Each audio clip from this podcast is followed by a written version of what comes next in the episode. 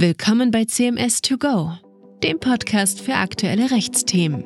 In Gesprächen mit Expertinnen und Experten aus unterschiedlichsten Branchen diskutieren wir Themen, die die Rechtswelt täglich bewegen. Herzlich willkommen, liebe Zuhörerinnen und Zuhörer, zu einer weiteren Folge Einfach Arbeitsrecht aus dem Podcast CMS 2 Go. Ich bin Kira Falter und gemeinsam mit meinen Kolleginnen Julia Prokop und Inka Knappertsbusch diskutiere ich in diesem Podcast spannende arbeitsrechtliche Fragestellungen mit Expertinnen und Experten. Wir sind alle drei Rechtsanwältinnen bei CMS Deutschland und dort im Arbeitsrecht tätig. Heute habe ich meinen Kollegen Dr. Boris Alles zu Gast. Boris ist Fachanwalt für Arbeitsrecht und seit 2014 bei CMS Deutschland. Hallo Boris, schön, dass du heute mit dabei bist. Hallo Kira, danke für die Einladung. Genau, in der heutigen Folge soll es ja um das Thema Massenentlassungsanzeige gehen.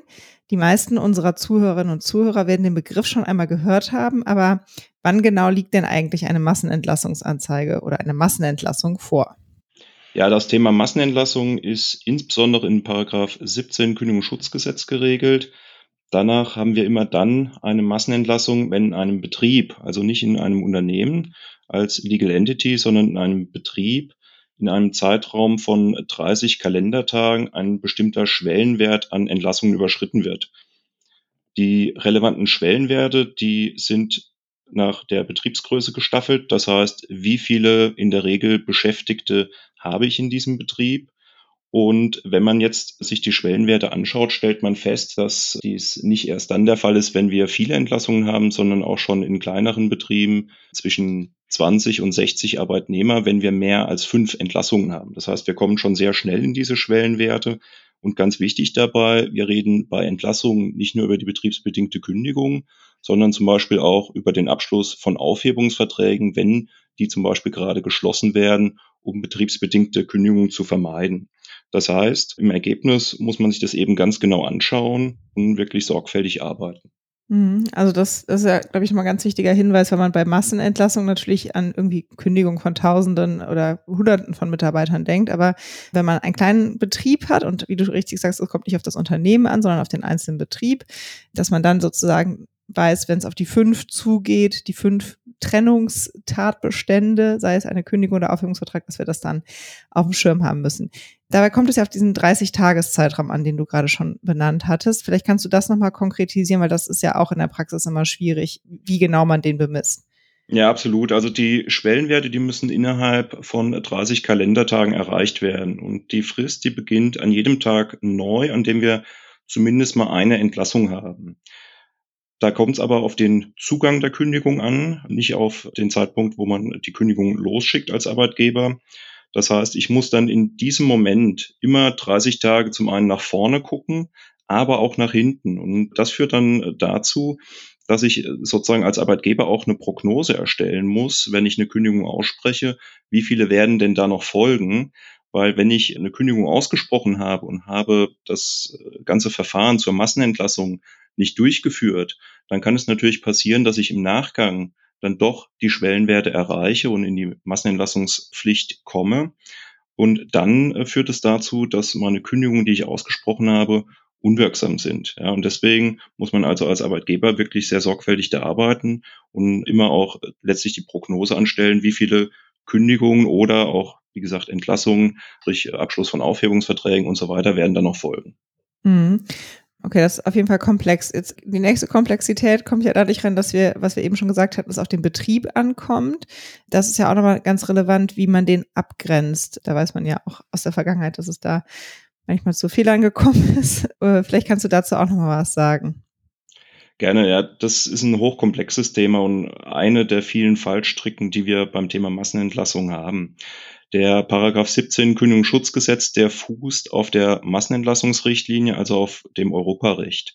Und deswegen bestimmt sich der Betriebsbegriff auch nach den unionsrechtlichen Grundsätzen. Und äh, da kann man vereinfacht gesprochen sagen, dass die Anforderungen deutlich geringer an einen Betrieb sind, als wir das nach deutschem Rechtsverständnis kennen. Das heißt, es reicht, dass wir eine Einheit haben, die eine gewisse Eigenständigkeit hat und eine örtliche Leitung. Und die örtliche Leitung, die muss noch nicht mal mit ganz besonderen Kompetenzen wie Abmahnung, Kündigung, Befugnis und so weiter ausgestattet sein. Das heißt, wir kommen da sehr schnell dazu, dass wir einen Betrieb annehmen können nach Unionsrecht, mit der Folge, dass wir dann diese Betriebe getrennt anzeigen müssen. Hintergrund ist, dass ich immer die Massenentlassung dort anzeigen muss, wo letztlich die ja, sozioökonomischen Folgen eintreten, sprich, wo die Mitarbeiter auf den Arbeitsmarkt kommen.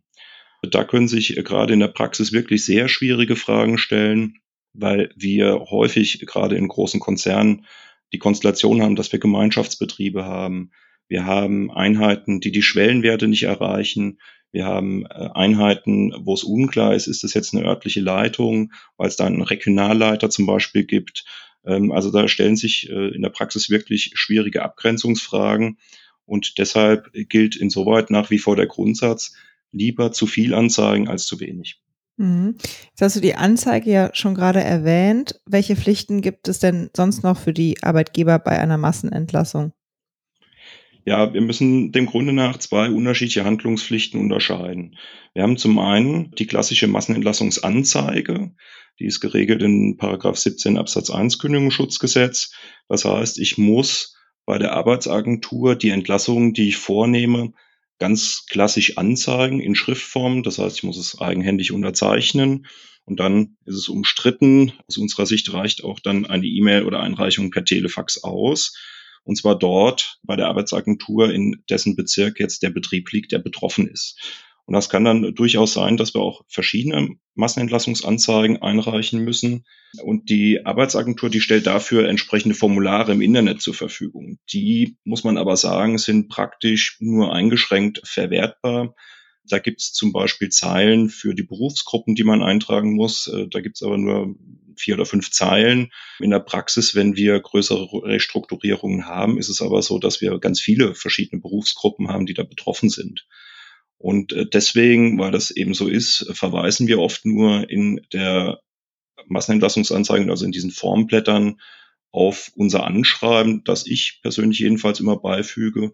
Und in dem Anschreiben erläutere ich dann nochmal die Hintergründe der Entlassung und mache auch die erforderlichen Angaben, wie zum Beispiel, wie viele Arbeitnehmer sind da in der Regel beschäftigt im Betrieb, wie viele werden entlassen, wie viele sind also betroffen und all diese Angaben, die erforderlich sind. Das ist eigentlich eine gute Vorgehensweise, wenn man das in einem Anschreiben vorab erläutert. Weitere Empfehlung in der Praxis ist aus meiner Sicht, dass man vorab Kontakt sucht zur zuständigen Sachbearbeiterin oder zum zuständigen Sachbearbeiter bei der Arbeitsagentur. Hintergrund ist, dass man dann zum einen mit der Sachbearbeiterin oder dem Sachbearbeiter besprechen kann, in welcher Form die Massenentlassungsanzeige eingereicht werden soll. Es gibt äh, Arbeitsagenturen, die hätten gerne zum Beispiel, dass die Anlagen in einer separaten PDF übermittelt werden. Das sind Dinge, die man natürlich aufgreifen kann. Auf der anderen Seite hat es insbesondere den Vorteil, wenn man hier gut mit der Arbeitsagentur kooperiert, dass wir sehr schnell dann auch die Eingangsbestätigung in der Praxis bekommen, auf die wir eigentlich typischerweise immer warten, bevor wir dann in die Entlassungen gehen. Das ist der eine Strang. Der andere Strang ist das sogenannte Konsultationsverfahren.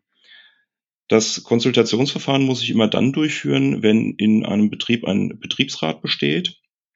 Und dann muss ich ihn quasi über die geplanten Maßnahmen muss ich ihn unterrichten in Form eines sogenannten Konsultationsschreibens. Also das sind die Angaben, die ich quasi auch in der Massenentlassungsanzeige mache. Ähm, was sind die Hintergründe der Entlassung? Wie viele Mitarbeiter sind betroffen? Wie findet die Sozialauswahl statt? Das muss ich auch alles dem Betriebsrat an Informationen zur Verfügung stellen. Und dann muss ich mit dem Betriebsrat insbesondere auch darüber beraten, wie ich jetzt Entlassungen vermeiden oder einschränken kann und auch die Folgen von Entlassungen mildern kann. Und dieses Konsultationsverfahren, das führen wir eigentlich in der Regel parallel mit den Interessenausgleichsverhandlungen durch. Hintergrund ist, dass man über diese Themen im Rahmen der Interessenausgleichsverhandlungen ohnehin spricht. Mhm. Und dann bietet es sich eben an, das miteinander zu verbinden. Und das Konsultationsverfahren ist dann abgeschlossen, wenn wir eine Stellungnahme vom Betriebsrat bekommen. Das bildet man meist auch in dem Interessenausgleich ab.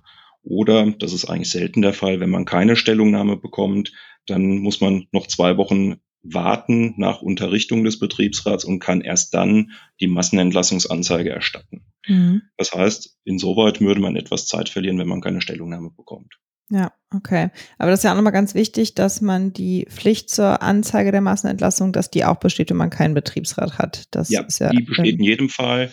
Und das Konsultationsverfahren ist eben abhängig davon, ob es dann einen Betriebsrat gibt oder nicht. Genau, prima. Also da ist ja wirklich auf einiges zu achten und da gibt es viele Fehlerquellen. Was ist denn die Folge, wenn Fehler unterlaufen? Ja, die Folgen sind ehrlicherweise drastisch. Wir haben zwei unterschiedliche Verfahren, Massenentlassungsanzeige und das Konsultationsverfahren. Und wenn ich Fehler in einem dieser Verfahren mache, führt das nach ständiger Rechtsprechung des Bundesarbeitsgerichts bisher immer zur Unwirksamkeit der ausgesprochenen Kündigung. Und wie gravierend die Rechtsfolgen sein können, das hat sich ja ganz wunderbar gezeigt im Insolvenzverfahren von Air Berlin im Jahr 2017, 2018. Dort waren letztlich alle Kündigungen unwirksam, die man ausgesprochen hatte, weil man den Betriebsbegriff verkannt hatte und die Massenentlassungsanzeige bei der falschen Agentur für Arbeit eingereicht hatte. Da sieht man natürlich schön, wie teuer solche Fehler werden können, wenn dann plötzlich Hunderte oder sogar Tausende von Kündigungen unwirksam sind. Mhm. Ja, ich gravierend. Das heißt, als Arbeitgeber sollte man wirklich alles daran setzen und frühzeitig sich da auch beraten lassen, damit man da wirklich auf Richtigkeit und Vollständigkeit achtet. Derzeit sind ja auch zwei Verfahren vor dem EuGH anhängig, die sich mit der Pflicht zur Massenentlassungsanzeige beschäftigen. Wird es da Änderungen geben oder können wir schon sagen, ob es da irgendwas zu erwarten gibt? Ja, ich denke, dass es da möglicherweise eine Änderung der Rechtsprechung des Bundesarbeitsgerichts geben wird. Wie bereits gesagt, ist es ja so, das Bundesarbeitsgericht derzeit sagt, das führt immer zur Unwirksamkeit der ausgesprochenen Kündigung. Und da hat das Bundesarbeitsgericht jetzt offensichtlich Zweifel bekommen und hat in zwei Verfahren letztlich die Frage dem EuGH vorgelegt, ob diese Unwirksamkeitsfolge wirklich richtig ist. Ähm, konkret geht es in einem Verfahren darum, dass der Arbeitgeber das Unterrichtungsschreiben gegenüber dem Betriebsrat nicht auch gleichzeitig der Agentur für Arbeit zugeleitet hat, was aber gesetzlich verpflichtend ist. Und in dem anderen Verfahren geht es darum, dass der Arbeitgeber die Betriebsgröße falsch bestimmt hat und deswegen gar keine Massenentlassungsanzeige vorgenommen hat, weil er dachte, er hat die Schwellenwerte nicht erreicht. Und in beiden Vorlagefragen wird ganz entscheidend sein, was für einen Zweck jetzt eigentlich die Massenentlassungsrichtlinie verfolgt. Und da stellt sich die zentrale Frage, hat die nur kollektiven Schutzcharakter, also den Massenentlassungsschutz, oder gibt es da auch einen Individualschützencharakter? Weil nur bei letzterem kann man eigentlich zur Unwirksamkeitsfolge kommen, dass nämlich die Kündigungen dann eben unwirksam sind. Der Schlussantrag des Generalanwalts in diesen Verfahren, der deutet darauf hin, dass der Massenentlassungsrichtlinie wohl nur dieser kollektive Schutz zukommt. Und dann stellt sich natürlich die spannende Frage, was das Bundesarbeitsgericht jetzt damit macht, ob dann eigentlich diese derzeitige Rechtsprechung, dass dann die ausgesprochenen Kündigungen unwirksam sind, generell entfällt oder ob dann nur bestimmte Verstöße ähm, sanktioniert werden mit dieser Unwirksamkeitsfolge. Also da bleibt spannend, müssen wir abwarten. Das Thema Massenentlassung ist ja schon seit Jahren im Fluss und das sieht so aus, als wenn es auch weiterhin im Fluss bleibt. Mhm. Kannst du was dazu sagen, wann wir mit diesen Entscheidungen vom EuGH rechnen können? Meines Wissens kommt die Entscheidung noch in diesem Jahr. Okay. Ja, also es ist ja wirklich sehr spannend, äh, was wir jetzt in der Kürze der Zeit angerissen haben an möglichen Fallstricken und Herausforderungen. Vor allem, wenn man jetzt in einem Betrieb tätig ist, in dem es nicht andauernd zu Massenentlassungen kommt, sind das ja schon Themen, mit denen man sich selten beschäftigt, wo man dann aber umso genauer hingucken muss. Also vielen Dank, Boris, dass du dir die Zeit genommen hast und uns da ein wenig Licht ins Dunkel gebracht hast. Sehr gerne. Genau, wir freuen uns auf jeden Fall jetzt schon auf die nächste Folge Einfach Arbeitsrecht aus unserer Podcast-Reihe CMS 2 Go.